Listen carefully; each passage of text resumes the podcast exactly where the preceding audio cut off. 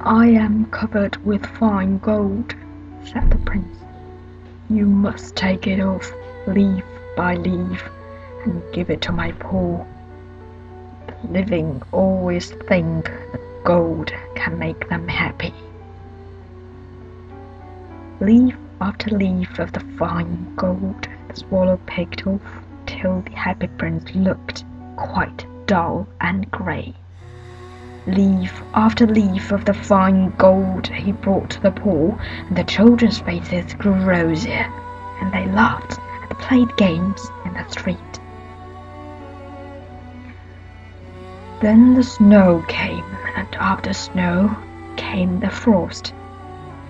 The streets looked as if they were made of silver, they were so bright and glistening.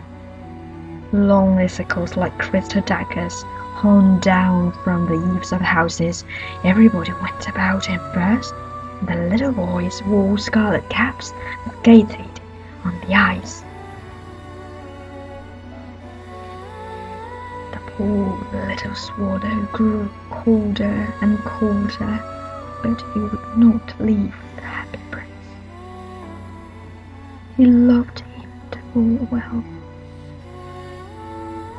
He picked up crumbs outside the baker's door when the baker's not watching and tried to keep himself warm by slapping his wings.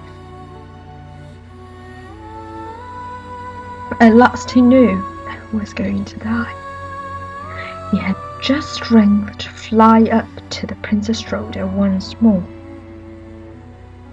Goodbye, dear prince, he murmured. You let me kiss your hand?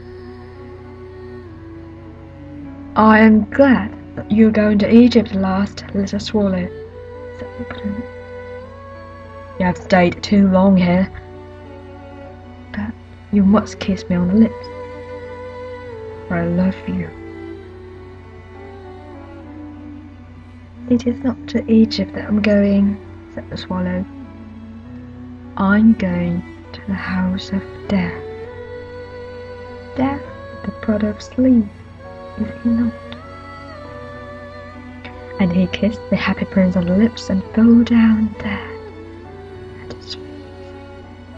At that moment, a curious crack sounded inside the statue, as if something had broken. The fact is that the leaden heart had snapped right in two.